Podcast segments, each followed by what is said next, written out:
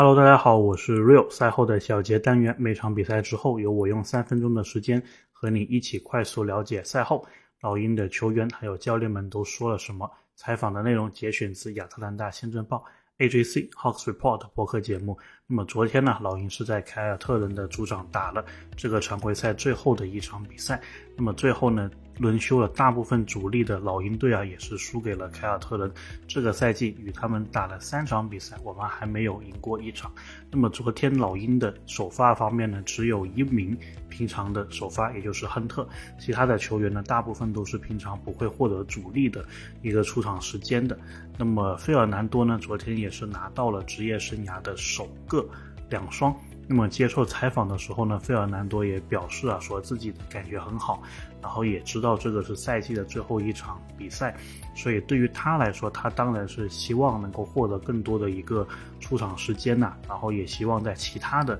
比赛当中获得更多的出场时间。但是教练既然把他放到了场上，他就是要保持出很好的职业的素养。然后呢，只要球队需要他，他就会贡献自己的一个力量。那么斯内德呢也讲到了这场比赛啊，他说他认为在场上的球员都展示出了很好的一个竞争的态度。当然，球队现在的一个重心还有重点都是放在客场打热火的这一场比赛当中。那么没错，这一场比赛之后呢，老鹰也是确定啊。四十一胜四十一负，这个常规赛八十二场刚好百分之五十的胜率，所以呢，下一场打热火，我们是有机会赢热火的话呢，是可以再飞回来波士顿打凯尔特人的。我之前也在前面的节目讲过啊，这个其实是我非常愿意看到的一个剧本，就说你在去年跌倒的地方重新爬起来，然后这一次。面对一个联盟顶级的强队，然后是在季后赛当中跟对面真刀真枪的干几场的，那么这样子呢，无论是在休赛期还是在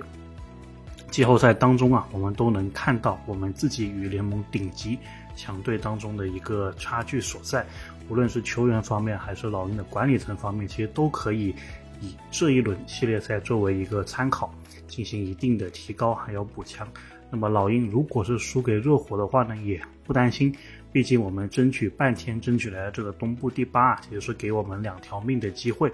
如果是那样的话呢，根据联盟的赛程规定，我们会在北京时间的周六早上回到主场，面对猛龙还有公牛之间的胜者。那我们这个节目啊，也会继续做下去，给大家带来赛后的第一手的信息。所以今天的节目就到这里，我们下期再见。